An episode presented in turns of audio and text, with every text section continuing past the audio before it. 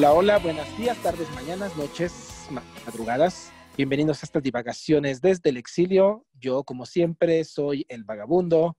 Hola, yo soy el ambulante. Y les agradecemos nuevamente su presencia, predilección y preferencia por estar aquí. Ojalá estén aquí siempre divagando con nosotros. Pero bueno, entonces hoy queríamos hablarles de algo muy bonito, que es el consumo, porque siempre hay consumo para todos y siempre hay un consumo diferenciado para todas y cada una de las personas. ¿Cómo ves, señor ambulante?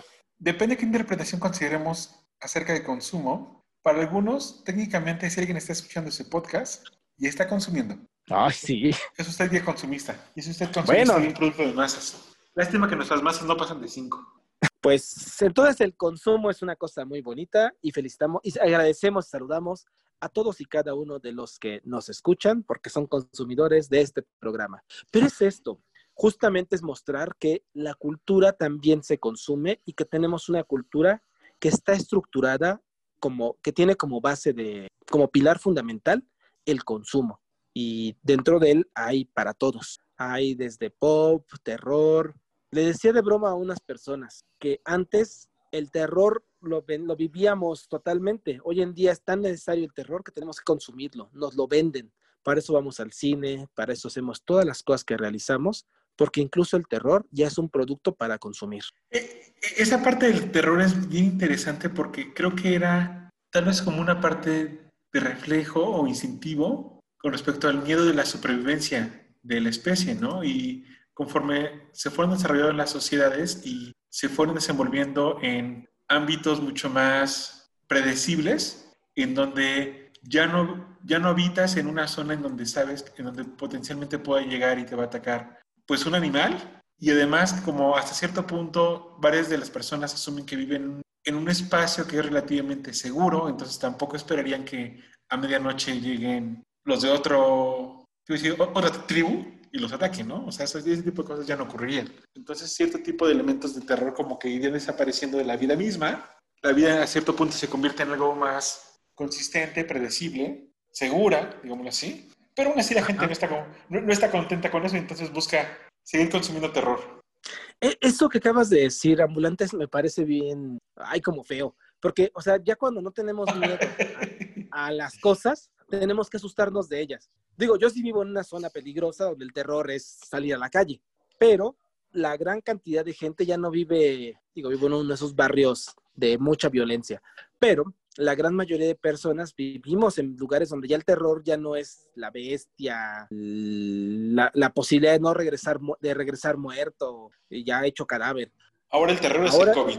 Ahora el terror es el COVID, pero también el terror ahora nos lo venden, ¿no? Como ya no nos asusta el terror del monstruo, pues ahora nos venden monstruos. Como ya no nos aterra el diablo, ahora nos venden al diablo. ¿Y saben qué? Lo consumimos. Lo más extraño es que aparte de que nos lo venden, lo compramos. Y entonces se vuelve una práctica donde todo es consumo. Le decía a muchas personas que yo tengo la creencia de que nuestro sistema actual de consumo implica que los adolescentes son personajes que son consumidores idóneos, tienen poca capacidad de riesgo, tienen necesidad de una generación de identidad muy fuerte, y esto hace que, el sistema normalmente tenga mucho énfasis en los adolescentes.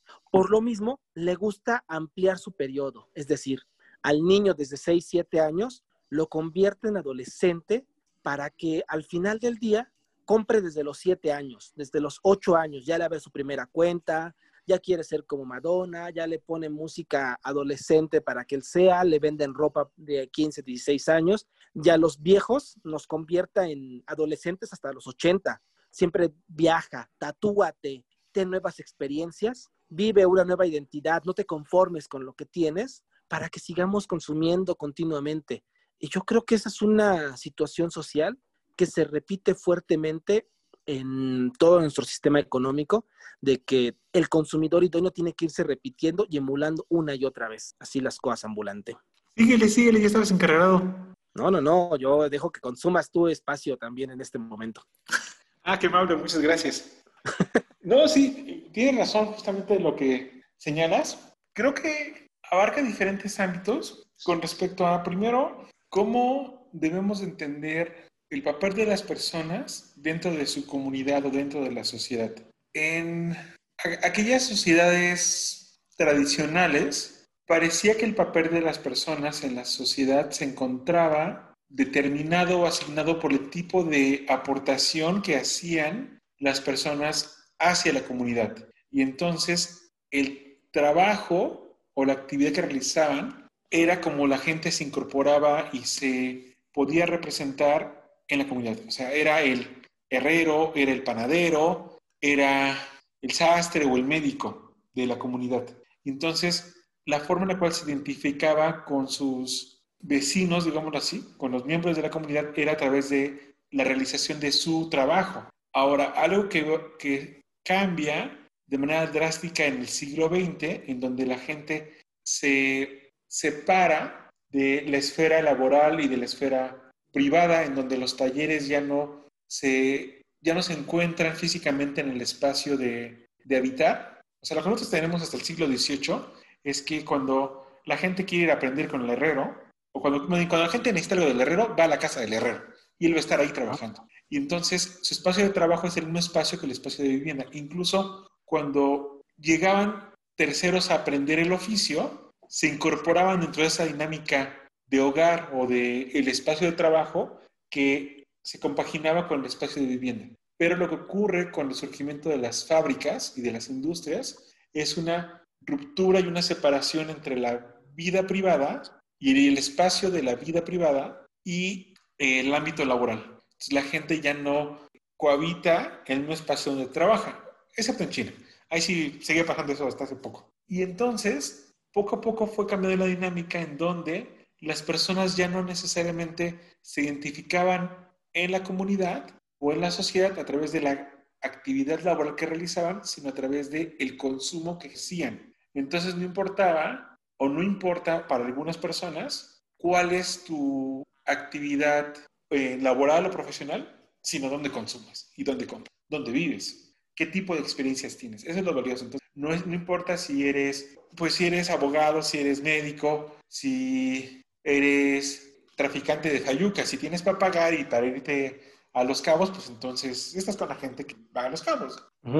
Eres lo que consumes, ¿no? Eres lo que compras. Exacto, entonces pareciera ser que, que empieza a llegar esa dinámica en donde eres lo que consumes, eres lo que compras, y es algo que, que surge muy fuerte en el siglo XX, con la parte de la producción en masa y con esta noción de que el consumo deja de ser en, términos del consumo en masa, en donde el consumo deja de ser algo elitista y se convierte en una noción que definen algunos como democrático. El consumo es democrático porque cualquier persona que tenga la posibilidad de pagarlo va a acceder a él. Entonces ya no es algo que se encuentre asociado a una cierta categoría social o de clase, aunque sí está limitado, pues, de acuerdo a las posibilidades económicas de las personas para poder pagarlo, ¿no? Y, entonces lo que queremos hacer ahí es, no, lo que quieren hacer las empresas es no solamente enfocar, enfocarse en aquellas personas que efectivamente pueden pagar la cuenta, es decir, los trabajadores, sino en incorporar dentro de esa dinámica de consumo y de realización a través del consumo a cada uno de los miembros de la familia. Y eso empieza desde los bebés o antes de que nazcan incluso, natales, ¿no? En términos de qué consumo, de qué consumo necesitas previo a que llegue y que nazca. Y luego es, ¿qué necesitas para que pueda estar bien los primeros dos o tres años? Y después de eso, debes entender que esa nueva persona que habita en tu hogar es un, es un consumidor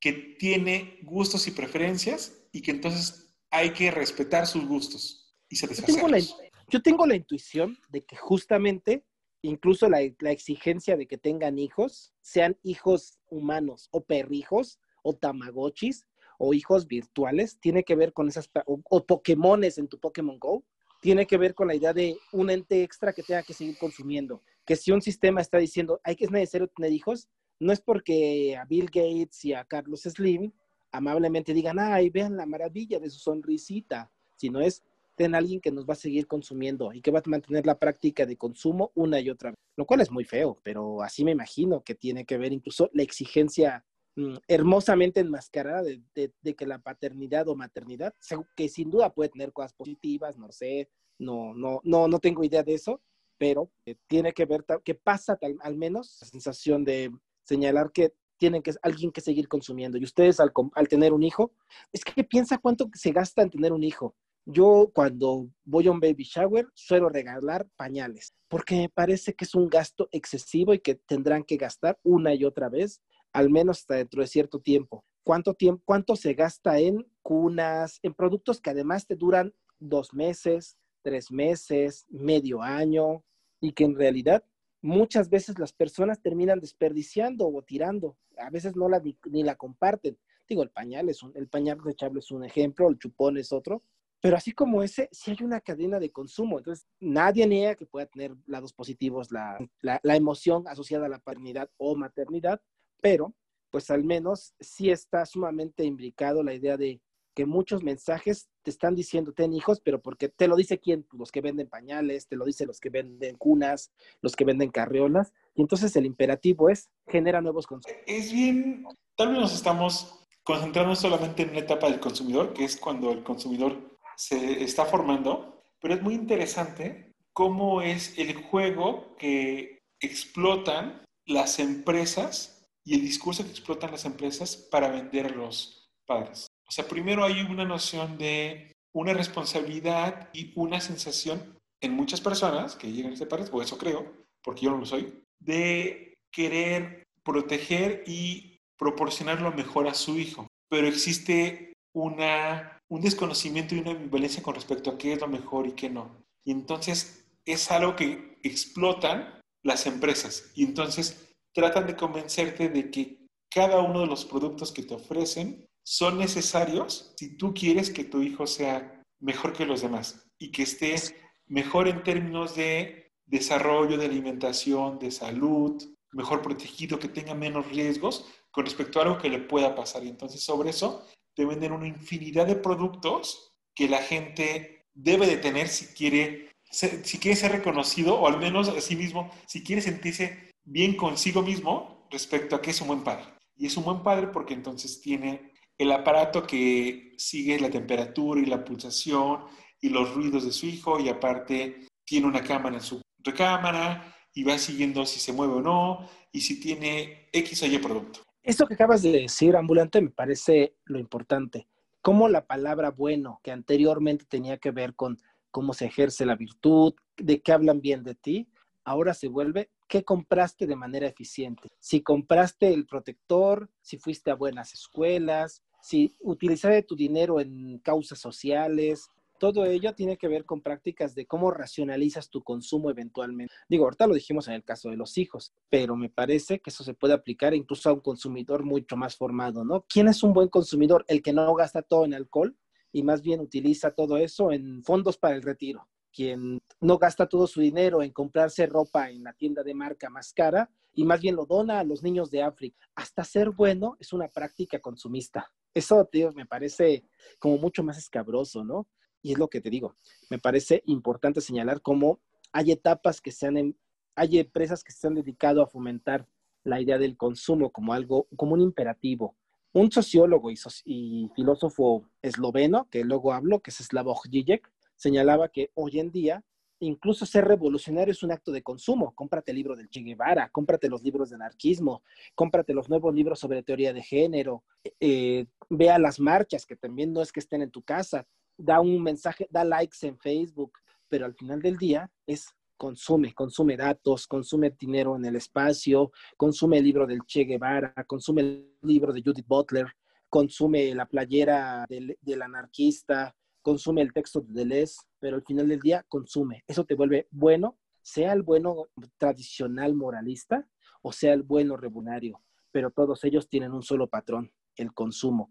Hay un texto de Walter Benjamin que se llama La religión capitalista, que dice que el capitalismo es la única religión que se logra cuando no se consuma, porque todo el tiempo tienes que estar, siempre tienes que estar haciendo el acto látrico de adoración, siempre tienes que estar diciendo, wow, quiero ese, ese producto de moda, quiero esa nueva app, quiero la nueva aplicación, quiero la nueva pantalla, quiero la nueva sala, quiero esta nueva olla. Y siempre es adorar, adorar, adorar.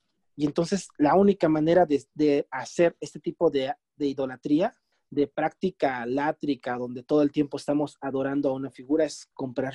Y comprar es la única forma en la que ese credo se logra. Otras religiones, para Walter Benjamin, se lograban cuando pues, llegabas a Dios, no sé, te juntabas con Buda y veías el samsara, algo así. Esta religión solo se logra no, no llegando al final, sino siempre partiendo de algo intermedio. Y eso me parece que es el consumo. O tal vez yo estoy exagerando un poco y veo un mundo muy escabroso. No sé tú cómo lo ves, Ambulante. Más que tú, más escabroso que tú. No, creo que tienes razón en términos de que puedes entender la realización de una sociedad de consumo donde el consumo empieza a tomar un papel tan importante para definir el, rol que va a jugar los individuos en sociedad si no es en una sociedad secular. Y algo que te que caracteriza yo creo que el consumo con respecto a lo que te ofrece o te promete una religión es que muchas de las cuestiones de realización de la religión o de varias religiones es algo que no se logra ni se ve realizado en vida de las personas. Entonces te exige que tú tengas un cierto tipo de comportamiento dentro de los cánones que establece la religión, que puede ser aceptable o no, y todo ese comportamiento que para algunas personas puede ser considerado como privativo de cierto tipo de placeres mundanos, son un preámbulo para que puedas conseguir el fin ulterior que obtienes además después de vida.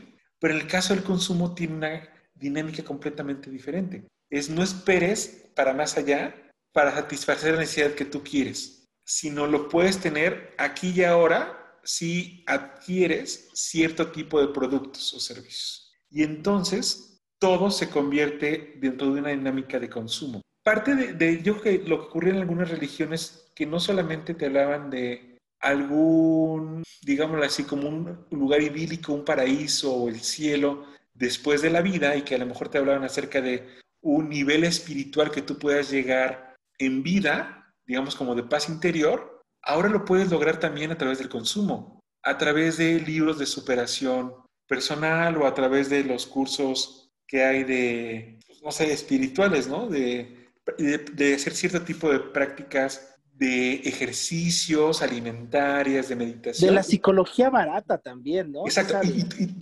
pero todo eso implica consumir. Y, y, ahí hay que, hay que tener, creo que una diferencia importante con respecto a qué es lo que entendemos por consumo y qué es lo que entenderemos por consumo de mercado. O sea, para algunos una interpretación muy extrema sería que cada uno de los actos que realizamos es consumir. Si yo estoy aquí respirando, entonces yo estoy consumiendo aire. Y creo que no estamos, y, creo que, que, la interpretación que queremos dar es, no, llegamos a ese nivel, no llegamos a decir, es que estás consumiendo aire, entonces ya eres un consumista. No, más bien es dentro de una dinámica de mercado, en donde el consumo implica generalmente una transacción o un intercambio con fines monetarios o de beneficio económico. Ahora, cabe matizar que algo que ocurre en Internet, en donde muchos de los productos que se ofrecen a los consumidores aparentemente son de precio cero, en donde el consumidor no paga, técnicamente lo que él está haciendo cuando consume, bueno, porque o sea, dentro de esa definición de que estamos diciendo, bueno, el consumo está asociado a una relación de mercado de compra-venta, de una transacción monetaria. Entonces dirán, bueno, pues entonces si yo estoy, si yo estoy viendo YouTube, entonces eso no es consumir es diferente. Es diferente porque cuando tú estás en YouTube o estás en Facebook, primero estás consumiendo publicidad que tiene un fin comercial y que la empresa que le está anunciando pagó por estar ahí. Pero además, las empresas en Internet están haciendo todo un registro de cada una de las actividades que tú realizas dentro de las páginas y esa información la recopilan y la venden y la comercializan para hacer negocio. Entonces, eh, también eso es parte del consumo. Y, eso que acabas de decir me parece importante por dos cosas. Uno, eh, de repente los paraísos de consumo y de compra y de venta y de exhibición y escaparate son, como diría Baudelaire, paraísos artificiales. Todo un lugar bello, las redes sociales digitales son un lugar bello, los centros comerciales cuando uno va a las plazas ahí son un lugar lleno de olores bellos, comida gratis, gratis entre 80 mil palabras, entre muchas comillas, lugares limpios donde la gente siempre te sonríe, donde todos te ofrecen algo bello, agradable, donde todo se ve hermoso. Y entonces se ve como todos los paraísos artificiales, lo que otras religiones buscaban, ya lo tiene Mundo E, lo tiene Walmart, lo tiene eh, cualquier plaza comercial, cualquier lugar bello, está ahí. Ya no tienes que caminar, las escaleras, ya no tienes que subir escaleras, las escaleras eléctricas lo hacen por ti, ya no tienes que ir a buscar comida, puedes ir a ese lugar, ya no tienes necesidad de buscar diversión, tienes el cine en esa misma plaza, y entonces el paraíso artificial se vuelve ahí. La otra cosa es que para eficientar el paraíso hay que hacerlo más adecuado a cada individuo. Cada sujeto tiene su paraíso artificial y entonces el consumo se vuelve no solo una práctica social, está eficientado, no sé si esa palabra sea válida, pero no me importa, está hecho eficiente, de manera tan eficiente que cada uno puede comprar lo que quiere y lo ve lo que quiere. Los canales de televisión de repente ya están hechos de tal manera que ya puedes ver lo que tú querrías ver. Los lugares de compra, hay una tienda específicamente para un producto que tú quieres. Los lugares para divertirse, para salir, etcétera, están hechos de una manera tal que el individuo ya cree que están hechos para él. Y entonces, según yo, el consumo además lo que va generando es un sujeto que se siente único y que su propiedad se vuelve sumamente diferente a la de todos. Creo que la práctica del consumo social contemporáneo para eficientar también genera individuos sumamente atomizados que creen que el mundo está hecho a su imagen y semejanza porque las empresas realizan estudios tipo marketing, estudios tipo em, conocimiento de sus consumidores y, adecuan los diferentes productos que van a ofrecer para que satisfagan las necesidades muy concretas de diferentes. Y entonces creo que además una de las consecuencias del consumismo, como esta práctica de mercado, pues el consumo de mercado, es que además para eficientar, da la impresión, y solamente subrayaré en eso, da la impresión de que es un consumo individual, hasta el punto de pensar que el individuo se genera única y exclusivamente a partir del ideal de lo que el consumo, de lo que el mercado, de lo que la plaza comercial, de lo que el centro de ventas lo está señalando. Con respecto a lo que acabas de comentar, me quedé pensando en varios aspectos. Primero, la parte de los centros comerciales. Y una de las características de los centros comerciales, además de esa disposición de los productos, esa sensación que, tienen, que quieren transmitir hacia los consumidores para lograr seducirlos para consumir, que es completamente cierto, una de las características que tiene además de eso es que tratan de ser unos espacios atemporales fuera de cualquier espacio.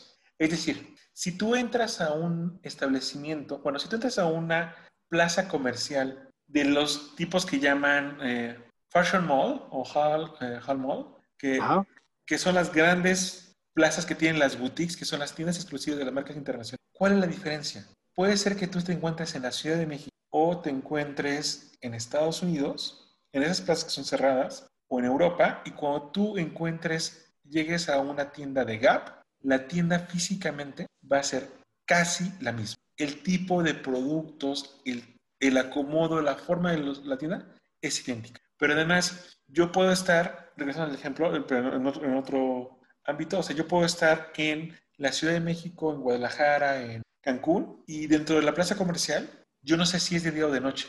Yo no sé si, o sea, si, alguien me tomara una foto, es posible que la persona no sabe dónde voy a estar dentro de la plaza comercial. No sabe si, estoy en un lugar o estoy en el otro porque son idénticas. No sabe si es de día, si es de noche, si hace frío, si hace calor. Nada. Es como un espacio que se abstrae del entorno. Es, muy, muy interesante. E, el clima, ¿no? El clima puede hacer mucho calor afuera y adentro sientes una temperatura fresca, no cálida, no fría, fresca. O a la inversa.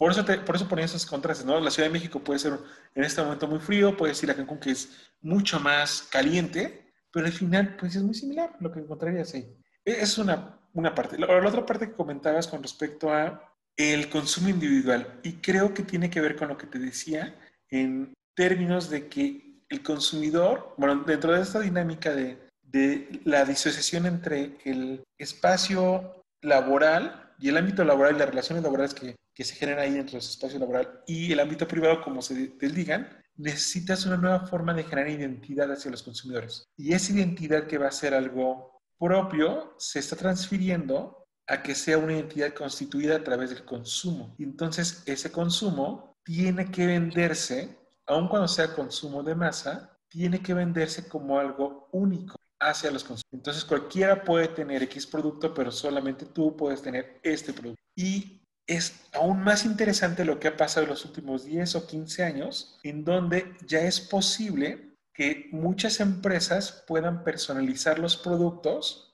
con costos casi cero para ellos adicionales. Y entonces uno puede ir a una plaza comercial y comprar una playera, unos jeans y ahí mismo te lo personalizan. O sea, yo lo vi en una plaza comercial y decía, mira, ya tienes tus jeans que son igual, que así como te los llevas, serán igual que todos los demás, pero tú no eres igual que todos los demás. Entonces vienes aquí y tenemos 20 tipos de parches y diferentes tipos de estampados, entonces tú elige los que quieras y nosotros se los grabamos, se los bordamos, se los pegamos en este momento, aquí el pantalón que acabas de comprar, en la parte que tú quieras para hacerlos únicos. Y eso puedes hacer. O recordaba algún ejemplo de unos que están anunciando en las plazas comerciales para personalizar tu propia carcasa de celular. Que tú llevas tu imagen y entonces te hacen tu, tu carcasa es única para ti, tu celular, en minutos. Y eso regresa a mi punto de partida. Que o sea, si bien es cierto que todos los individuos deseamos manifestarnos de manera individual ante el mundo, yo sí tengo la creencia de que durante ciertos periodos, específicamente durante los periodos de adolescencia, el, el joven, el adolescente, empieza a sentir una necesidad enorme de identificarse, de resaltar su identidad por los motivos que quieras, ¿no? Este, diferenciarse de su familia, empezar a verme diferente conjunto para, para conocer a nuevas mujeres u hombres, para sentirse, sentirse con ciertas condiciones de exclusividad, pero regreso a la idea de que esto ha generado individuos que se han vuelto como adolescentes y el cómo me parece adecuado para no, porque de repente nos vuelven así de, usted vuélvase, usted siempre puede usar cosas de Dragon Ball, aunque tenga 80 años, que no le dé vergüenza.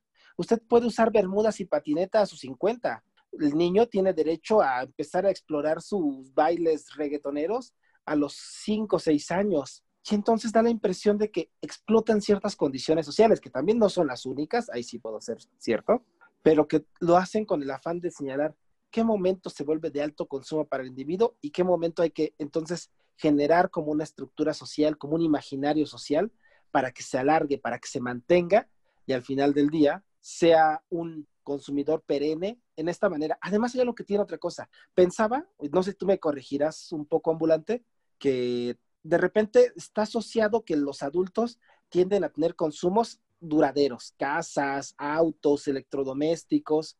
El adolescente puede consumir un iPhone que le dura un año, puede consumir parches o moda que le dura menos tiempo, o, menos el imaginario social de cierta época, ¿no? Hasta los 80, 60. Eh, el adulto ya de 40, 50 años, se asociaba con consumos duraderos. Pero la verdad, lo que importa en el consumo es seguir consumiendo y entonces pues, el adolescente sigue, consume con una velocidad con más, más vertiginosa. Pero no sé si ahí tengo razón o ya estoy exagerando lo que estoy diciendo, ambulante. Eh, creo que lo que estás señalando tiene que ver mucho con respecto a el desarrollo psicológico de las personas Ajá. y cómo es, en, en, qué momento o en qué etapa de muchas personas, o de los humanos, digamos así, se entienden que las personas son a sí mismas individuos ajenos a terceros. Es decir, ya no estás en una etapa de infantes en tiene un apego muy fuerte hacia sus padres y una dependencia y donde va haciendo cada una de las cosas. Entonces, el momento de la adolescencia creo que es un momento de desarrollo psicológico en donde el individuo se pregunta a sí mismo es, ¿quién soy? O sea, ya sé que soy diferente al otro, sé que soy diferente a mis padres, sé que soy diferente a mi hermano, a mi vecino, pero entonces, si soy diferente a todos ellos, ¿qué soy yo? Y creo que es parte de lo que desencadena en esta búsqueda de una identidad. Y lo que hacen las empresas es tratar de explotar esa búsqueda de identidad a través de una asociación de el consumo. Y creo que es algo que, que digamos, de manera natural surgiría ese tipo de preguntas que, no, que no necesariamente explotadas por el mercado, pero ese tipo de preguntas, digamos, surgieron en la etapa de, de adolescencia, lo que está haciendo las empresas es tratar de llevarlo a, los, a las personas de menor edad posible. Entonces lo, lo quieren llevar a los niños para que los niños entiendan que ellos pueden elegir y que no tienen que quedarse o consumir lo que los demás quieren. O no consumir, posiblemente, ¿no? Sino que ellos tienen el poder y el derecho de poder, el, el derecho de poder elegir y decidir qué es lo que quieren consumir, que es algo que los otros van a pagar. Pero entonces llevarlo a que desde los tres o cuatro años sean ya consumidores. Algo muy, muy interesante que, que se, que acabo de recordar y, se me hace súper curioso es que en una cadena de autoservicios aquí en México, en entrada había unos carritos de súper para niños y tenían un banderín que decían consumidor en entrenamiento. Órale. Era súper curioso. me parece muy bueno. Sí, pues sí, técnicamente están en eso, ¿no? Es un consumidor. En... Entonces yo creo que es, por una parte, escalarlo y llevarlo hasta la menor edad posible en donde él ya pueda tener conciencia de que puede decir qué es lo que quiere. A lo mejor no tiene conciencia de sí mismo, o sea, no tiene conciencia de quién, de quién es y cuál es su situación en el mundo, pero sabe que él puede influir en lo que decide. Mañana él puede influir en el, en el tipo de cosas que van a consumir en su hogar. Entonces creo que es como para hacia un lado, ¿no? Que es como bajarlo más hacia la parte de los niños y luego hacia el otro lado, en donde si hablas por una etapa de, de descubrimiento o de definición acerca de una identidad de los individuos, parecía ser que el, después de la etapa de la adolescencia, ya en la etapa de adultez de las personas se ha conformado una identidad y esa identidad pareciera ser, o parecía que era como algo ya inamovible con respecto a cómo es que el, el individuo se iba a desarrollar en sociedad. Y algo que están haciendo las empresas es desaparecer eso rígido. Hay que ser mucho más adaptable, menos arraigado a ciertas cosas y entonces ofrecerle a los consumidores la posibilidad de que ellos se pueden estar redefiniendo en cada instante y en cada momento a través del consumo. Y entonces creo que eso va a esta noción de lo que tú hablas acerca del consumo en edades avanzadas. Ya, entonces, oye, no, o sea, este producto de Dragon Ball no solamente es para niños, sino también ya lo tenemos para pues, los adultos. Puedes tener una corbata de Dragon Ball. Exacto. Entonces, o, no solamente tu hijo tiene no solamente tu hijo va a tener los productos de Dragon Ball, también los puedes tener tú. Tú puedes tener tu playera o tu traje, tus tenis. Y si no tienes hijos, no importa. Hay miles de convenciones y de personas que a los 40 años les gusta ir y ponerse sus trajes de Dragon Ball ir a las conferencias de cómics, ¿no? Ajá, o sea, los Caballeros del Zodiaco, Sailor Moon, ya hay versión para adultos. Sí, creo que ese es uno de los temas que sí desarrolla bastante bien Lipovetsky, ¿no? Con respecto a cómo se trata de, ¿cómo decir? Infantilizar, pues no recuerdo bien el término que plantea, ¿no? Pero es básicamente como eternizar o hacer como una etapa de adolescencia permanente, que es justamente lo que estás planteando. Un síndrome de Peter Pan tener una campanita eterna, ¿no? O sea, tener siempre un mundo feliz. Y eso también tiene que ver con la, la, producción de mundos e imaginarios sociales donde todo es agradable, sean los centros comerciales o las redes sociales. Es tu mundo feliz. Y entonces, ¿por qué cada persona se siente más individualizada? Porque en todo momento está alegre. El imperativo real, desde los grupos de coaching hasta los centros comerciales, hasta los libros más intelectuales y sagaces, es usted esté consumiendo con alegría no tenga pena por esto. Entonces se vuelve un mundo feliz que genera individuos sumamente eficientes en su consumo y sumamente alegres al hacer todo ello. Sí, ¿has visto la película de Lego? No. Deberías de verla. Ahí justamente parte del, lema que plantean es todo es increíble. Órale. Y, tienen una canción, la canción de la, la, película se llama así, Everything is Awesome en inglés y aquí es todo es increíble en español. Y, plantean, justamente, plantean justamente esta dinámica de que todo lo tiene que hacer la gente y ser feliz y estar satisfecha con el consumo que realiza. No sé, esto me parece como una distopía muy alegre. Justamente hay un libro que hay un libro que se llama El Atlas de las Nubes y son varios cuentos. Bueno, son varias historias. En una hay una distopía donde el credo es comprar, consumir, e incluso el mayor pecado que pueden tener, se puede imaginar usted, señor ambulante, es ahorrar. El ahorro es pecado. y se persigue por ley. Entonces, justamente es así de, tienes que estar todo el tiempo generando integración, consumo, agenciamientos, eh, dilapidación, pero eso es la única forma de poder realmente estar bien dentro de esta práctica de mercado. Bueno, eso te digo, tal vez exagerándolo, ambulante, pero así me imagino mucho estos imperativos sociales de todo está bien, o incluso si, si ahorras, es única y exclusivamente porque tienes que hacer un consumo más grande. No puedes ahorrar por ti. O también otra cosa que es pecaminoso es un descanso no productivo, porque no genera consumo a futuro, ¿no? O sea, un consumo de mercado, pues. O sea, todo individualismo es permisivo siempre y cuando implica una compra. Puedes descansar siempre y cuando sea un spa en Costa Rica. Puedes descansar siempre y cuando tengas el nuevo libro intelectual de algún filósofo muy importante. Puedes descansar siempre y cuando hayas comprado la nueva música. Puedes ir a hacerte tonto siempre y cuando vayas al concierto con los boletos más caros. Pero si es un descanso donde no genera consumo, ahí sí me imagino que se ve un poquito de, mm, pero ¿por qué lo hace? Tal vez no está haciendo lo adecuado. Mira, no, no es un buen ejemplo. O tal vez ya esto lo veo con mucho, diría un exsecretario de, de gobernación, mucho sospechosismo. Pues sí, en eso tiene razón. Ahora, creo que hasta el momento nos hemos enfocado con respecto a aquellos individuos que tienen la posibilidad de poderse realizar bien o mal dentro de esta dinámica de consumo. Sin embargo, hay un subconjunto de personas que por desgracia de las empresas, no son nada despreciables, que terminan siendo consumidores fallidos, que por cuestiones de recursos socioeconómicos no pueden consumir. Y entonces eso genera un problema porque se convierten en las parias. Y, eso lo plantea de manera muy detallada Bauman en sus diferentes tesis, en donde te dices que ese tipo de personas van a estar consumiendo los ideales y las aspiraciones que todos los demás. Porque van a ver lo que te prometen los medios de comunicación en las revistas, en los periódicos, en la tele, pero no logran consolidarse de manera precisa como consumidores.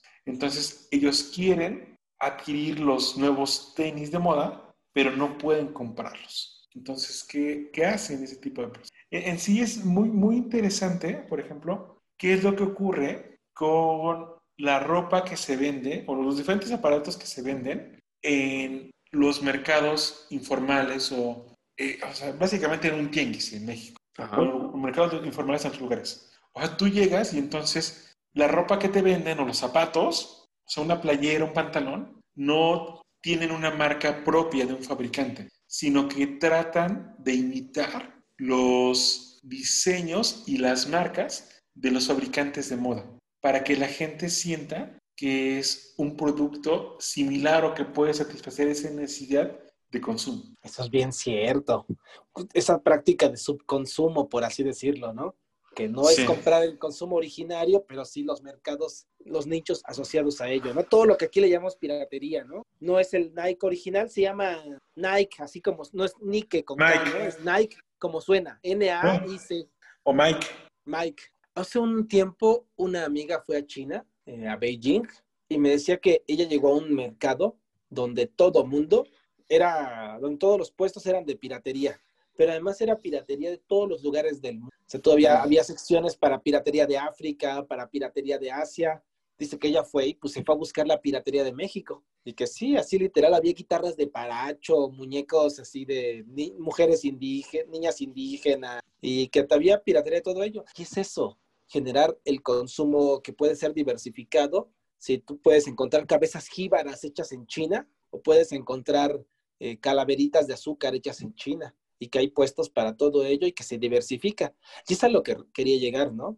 Que todo, todo consumo al llegar a este nivel de diversificación pues busca su propio individuo, ¿no? Cada persona puede saber que encontrar un satisfactor para sus necesidades y por eso puede darse el lujo de generar su individualismo muy fuerte. No importa que compre, no importa si soy revolucionario, si soy republicano, si soy conservador, si creo en Hillary Clinton, si creo en Bernie Sanders. Habrá un consumo para mí si creo en el cine de terror, si creo en los ovnis, algo me venderán que satisfaga mis expectativas. Y esto genera que el, individualismo se retroalimente como rata de Pavlov. Pues yo sé que algún día llegará el bistec adecuado, el quesito adecuado para mí, pues puedo seguirlo exigiendo. Y al final del día esto retroalimenta como las personalidades individuales e individualistas de cada sujeto. Sí, me, me quedé pensando en dos cosas. Una es esta parte, por ejemplo, de las marcas, en donde pienso que a lo mejor algunos fabricantes que no tienen una marca reconocida, es posible que ellos pudieran tener sus propios productos con su propia imagen y a lo mejor ir construyendo una marca. Pero aun cuando eso pudiera ser razonable, tal vez no tendrían éxito en el mercado. Tal vez los productos no los venderían. O sea, es que creo que son diferentes. Uno es aquel producto que intencionalmente quiere copiar o imitar a uno que tiene una marca a un costo más barato, pero aquellos en donde se deben haciendo como copias muy malas. Pero ¿por qué hacen esto y no hacen mejor otro diseño diferente, no? O con una marca propia. Pues que a lo mejor no tendrían éxito en el mercado, porque la gente no quiere eso. A lo mejor lo que la gente quiere es algo que emule el producto que aspira o el que promocionan en los medios de comunicación. Y entonces no, no están aspirando a conseguir una marca china o una marca mexicana local. Lo que ellos están aspirando es a consumir una marca que se anuncia en la televisión, que es la que utilizan los personajes de X película o de X serie o de X novela. Entonces van a tratar de atraer ese tipo de producto. Ahora, la otra parte con respecto a que para cada uno de los individuos hay un consumo, es muy interesante porque incluso en aquellos, en aquellas corrientes que ahora están de moda, que ya hablamos hace un par de podcasts de eso, con respecto a hay que dejar de consumir tantas cosas y el liberarte de consumir menos, a su vez, para llegar a esos niveles, implican antes consumir. Oh, sí. Por ejemplo, pensaba en esta señora Marie Kondo que habla acerca de limpiar la cantidad de cosas y el desorden que hay en las, en las casas y obtener un equilibrio y demás. Okay. Y, entender sus tips ya es un consumo a través de las series de televisión o de sus libros. Pero no solo eso. Dentro de Internet uno encuentra las cajas que Marie Kondo recomienda para guardar las cosas y ordenarlas. Entonces wow. también, eso, también eso es un consumo. O aquellas personas que van en esa corriente de no consumir más y que es la noción de minimalistas. Hay muchos programas que hay que consumir, que hablan al respecto, o hay libros y conferencias y cursos que enseñan a las personas a consumir menos. Entonces, ¿Y, tú crees, ambul y, ¿Y, tú crees ambulante que Mari, los libros de Mari Kondo estarán en los 30 que puedes Pues no lo sé. A lo mejor tendría que ser como el último que tienes que echar en la caja. es que si lo echas hasta abajo, pues no lo terminaste de leer, ¿no? Con respecto a cómo tienes que, cómo tienes que doblar los calcetines. Ok. Yo creo que es el último que tienes que echar la caja. Antes de empacarla es el que Así el consumo. Y sabes qué, antes de que, de que se me olvide, también al final del día, como esto está producido por imágenes, por cursos, por empresas, el consumo diferente, al final te das cuenta que el individuo que se siente tan original e individualista es otro producto de consumo. Yo me vendo como el guapo, como el feo, como el inteligente, como el revolucionario, como el conservador, como el buena onda, como el cuidador, como el protector, y al final del día uno consume, termina y el nivel de consumo es tal que termina haciéndote un producto a ti y al otro como un producto a consumo. Efectivamente, sí, es súper interesante porque creo que son diferentes estereotipos. Por una parte son aquellos estereotipos que son creados exprofeso por las empresas y por las marcas para consumir. Y hay otros que a lo mejor surgen como una expresión de las comunidades con respecto a el tipo de necesidades o deseos que tienen ciertas personas que llegando a un cierto punto empieza a ser explotado por las empresas y se convierte en un producto más. No sé si me explico, son diferentes. Sí, o sea, pensaba, en el, pensaba en el punk cuando Malcolm McLaren abre su tienda sex, que tenía más que ver con este bondage y fetichismo. De repente se dio cuenta que había un montón de personas que estaban dispuestas a manifestar su inconformidad a partir de ello, el mostrar el yo no quiero comprar y no quiero que me vendan. Entonces compraron los productos y al final fueron objetos de venta. Entonces se vuelve súper extraño lo que dijeron que no iba a suceder. Empieza a suceder una y otra vez a partir de esto. El producto que incluso se ve como rebelde también es, un producto en venta y es un efecto colateral. Dirías que es una, no sé si tú pensarías que eso podría verse como una externalidad, respecto a, un, a la serie de, factores del mercado que estaban vendiendo identidades estereotípicas, el rebelde, el, el, el, introvertido, etcétera, también se vuelven externalidades, una identidad external de, derivada de una externalidad de identidades hegemónicas en el mercado. Exacto, o sea, primero lo, lo observas en la comunidad lo conformas en un estereotipo y luego lo comercializas. Sí. O sea, pienso, por ejemplo, de aquellas tendencias que surgieron hace ya en los noventas, por ejemplo, con respecto a cierto tipo de hombres que empezaban a tener un mayor cuidado con respecto a su aspecto físico. Ah, sí. Pero entonces a lo mejor eso empezó a ser como algo específico de algunas personas en algunas comunidades. Y no había un común criterio, o sea, no había, no había como un parámetro, un mercado para ello, porque eran solo ciertas personas que lo hacían, ¿no? Que tenían un poco más de cuidado con su aspecto. Y entonces de repente surge esta noción de los metros. Y entonces empiezan a vender toda una variedad de productos para el cuidado de los hombres, tal cual como si fueran de las mujeres. O sea, más bien, como si fueran productos de los que ya existían para mujeres. O sea, no es que el producto sea específico para mujeres, ¿no? Pero ya se comercializaba como tal, como un producto dirigido a las mujeres y ahora se empieza a comercializar, como un producto para hombres. Entonces ya no solamente pasa la parte de las fragancias y las lociones, sino también la parte del maquillaje, de los productos de cuidado de, de la piel y del cabello y demás. Entonces sale todo un mercado al respecto, de la ropa, la vestimenta y demás, ¿no? El tipo de, de consumo que se requiere al respecto. O, o cómo verse cuidadosamente despeinado, ¿no? Que también te venden productos para que te veas como el pelo de- despeinado. Estaba pensando un personaje como Boris Johnson, quien es famoso porque dicen que él se manda a hacer el corte de pelo para verse así como medio despeinado. Entonces, como incluso la imagen del individuo, sea Juan de la Tiznada o Boris Johnson, son imágenes de consumo, son imágenes a vender y al final del día son como, nos volvemos maniquís de los productos que usamos, pero también de nuestra propia identidad con la que lo vamos haciendo. Y e insisto, esto habla de que el consumismo e individualismo, según yo, lo, se lleva a tal nivel que el sujeto mismo se vuelve consumidor y consumido en ese mismo acto. Sí, Como siempre, Sí. puro optimismo, ¿verdad, ambulante? efectivamente. No sé si quieres decir algo más, ambulante, antes de, de suicidarnos y comprar una pistola para Hasta el suicidio se vende. O sea, tú no te puedes suicidar si no consumiste veneno, si no consumiste pastillas, si no consumiste una pistola. Eso también es consumo. Eso es lo más extraño. Sí, No ahora- solo se consume la vida, sino se consume la muerte. No, sí, en eso tienes razón. Ahora, me quedé pensando en otra cosa que señalaste y que luego es un tema que, que dejamos ahí eh, como un poco olvidado con respecto a que el consumo termina siendo una actividad netamente individualizada, aun cuando se realice en el colectivo. O sea, todo es hacia el consumidor. O sea, aun cuando tú te encuentres, o sea, se entiende, por ejemplo, que una comida o un helado es como algo individual, pero aún con respecto a las experiencias que pudieran llegar a ser muy colectivas, realmente no lo son. Estoy pensando, por ejemplo, en ir al cine. Un partido de fútbol o un espectáculo musical termina siendo como algo individual y es algo que también explotan las empresas de manera comercial. O sea, sí, va a ser concierto, pero ¿qué crees? Van 50 mil más que tú. Entonces, como tú eres especial, entonces tú puedes conseguir un paquete VIP para estar en una zona específica de el auditorio o del estadio en donde se va a presentar o del foro donde se va a presentar X espectáculo o X Que artista. Y que paradójicamente ese paquete VIP lo pueden comprar otros 200 personas. Tal vez no todos, pero sí sigue siendo, tal vez no tan masivo, pero sí amplio. Pero hubo otro tema que no, que no abordamos que tiene que ver con la importancia de el consumo en la parte de la dinámica económica, que la economía está diseñada para eso. Ya no es una economía en donde se base únicamente en dar los satisfactores necesarios para que la gente sobreviva, sino es mucho lo que tiene que ver con consumo de esparcimiento, consumo suntuario, o este consumo aparentemente superfluo para definir la identidad.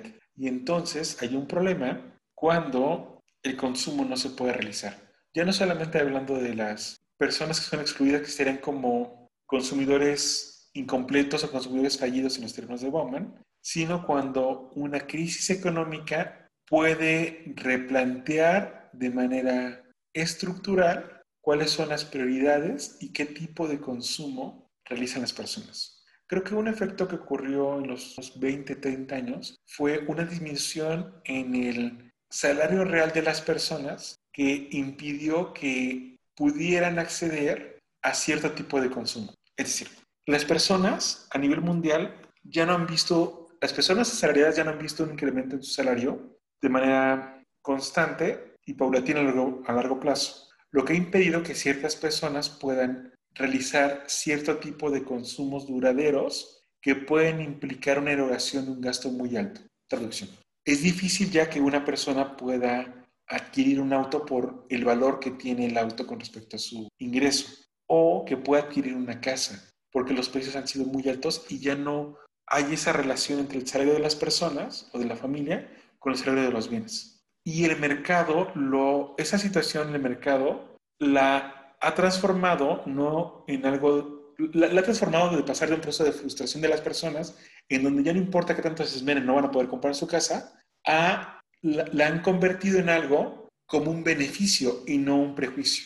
Es, no es que tú no puedas comprar tu casa, más bien es que tú puedes tener siempre una casa en el lugar que tú quieras estar, rentando. Una casa móvil. Esa puede ser una, ¿no? O no tienes por qué atarte. O sea, cuando tú comprabas una casa, la casa era una compra de 30 años que trataba de estar en un solo lugar y andar pagando. Ahora no necesitas eso. Puedes vivir en un lugar y luego te vas a lugar y no pasa nada. Entonces pasamos de tener un cierto tipo de consumo en donde era consumo de propiedad a lo que ahora se define consumo de experiencias. Y es súper curioso cómo se explotó con lo que una generación de las personas que denominan los millennials. Porque entonces dicen, no, es que los millennials no están preocupados por comprar una casa. Ellos están muy bien viviendo con los roomies. Lo que ellos quieren son experiencias. Y entonces lo que quieren hacer es viajar. No quieren, no quieren un auto, lo quieren es llegar de un punto a otro. Entonces están muy bien viajando en Uber. Y no quieren ir a ciertos lugares o no quieren ir a un hotel, sino pueden ir a un Airbnb. Es el tipo de consumo que requiere. Entonces es muy curioso cómo esa imposibilidad de consumo de algún sector de la población pasó de ser algo que potencialmente era frustrante para ellos a ser como una oportunidad en donde ya no se convierten en, en donde ya no, ya no son consumidores de bienes duraderos, sino son consumidores de experiencias. Y entonces todo se consume. Y, es súper interesante cómo eso es explotado ahorita en Internet. O sea, además de los ejemplos de Airbnb o el ejemplo de Uber, el ejemplo de la música. Ya no te preocupes por comprar los discos. Ya tienes Spotify. Ya tienes Spotify y puedes consumir todo lo que quieras. Solamente nos tienes que pagar. Entonces, ¿qué es lo que pasa cuando ya no pagas? Pues sí, sí. que... ¿Y, ¿Y qué pasa con Netflix o qué pasa con el software también? ya no tienes por qué comprar el software que tú antes comprabas por una licencia que se va a quedar obsoleta. Yo te garantizo que siempre vas a tener el, el producto al día, la última versión. Sí, pero eso implica que yo me convierta en un eterno consumidor. Porque en el día que yo ya no haga el pago de mis, el acceso a mi software, o, el, o sea, si el día que yo ya no pague el acceso a la música en Spotify, ya no lo puedo escuchar. El día que no pague el acceso a Office o a otro programa, pues ya no puedo tener acceso a mis propios archivos que generé. El día que no pague el servicio de almacenamiento de Internet, ya no puedo tener acceso a mis fotos que guardé. Y eso se replica y se replica. Ah, bueno, pero ahora sí estaba divagando del, tema, del punto principal que te iba a señalar. Que estamos en una, parte, en una fase muy interesante en donde tenemos que analizar qué es lo que va a pasar con respecto a la crisis económica y si eso puede cambiar de manera estructural, cómo es la dinámica de consumo de las personas. No creo que vayamos a pasar a una sociedad en donde el consumo ya no sea el eje de la economía, pero la cuestión es qué consume la gente cuando no, qué consume la gente en un mercado cuando ya no tiene ingresos y cuando ya no se y cuando ya no se circunscribe únicamente a ese grupo de consumidores fallidos que ya los tenías contemplados desde antes, y decías, bueno, 20% de la gente nunca me va a comprar, en donde de repente el grueso de la población no tiene recursos para comprar tus productos. ¿Cómo va a ser la dinámica de, de las empresas y de consumo de eso? Ok, eso sí suena... Por algún momento pensé que te habías colgado. Eso sí estaba pensando, pero no tengo, no he comprado, no he consumido suficiente dinero para comprar una, una soga. Ah, ok. Pues bueno, así nuestras divagaciones de hoy, muy bonitas, consúmalas. Consúmalas con cuidado. Consúmalas con cuidado. Deberíamos poner una etiqueta de exceso de pesimismo. Ah, efectivamente, ese, será una buena etiqueta y un buen eslogan para, para nuestro programa. Bueno, ya siempre habrá algo para que nos identifiquen nuestro consumo. Pues así nuestras divagaciones de este programa. ¿Algo que quieras agregar ambulante? Porque yo ya me voy a ir a consumir eh, algún estupefaciente como aspirina. o algún otro como Coca-Cola para soportar lo que acabamos de decir y, a- y oír. No, creo que nos hemos consumido el programa de hoy. Me consumiré en mi tristeza. Pues muchísimas gracias. Yo fui el vagabundo Yo soy el consumidor ambulante. y nos vemos en nuestro próximo, en nuestro próximo programa. Consuman nos- vacaciones en el exilio. y nos consumimos luego. Chao.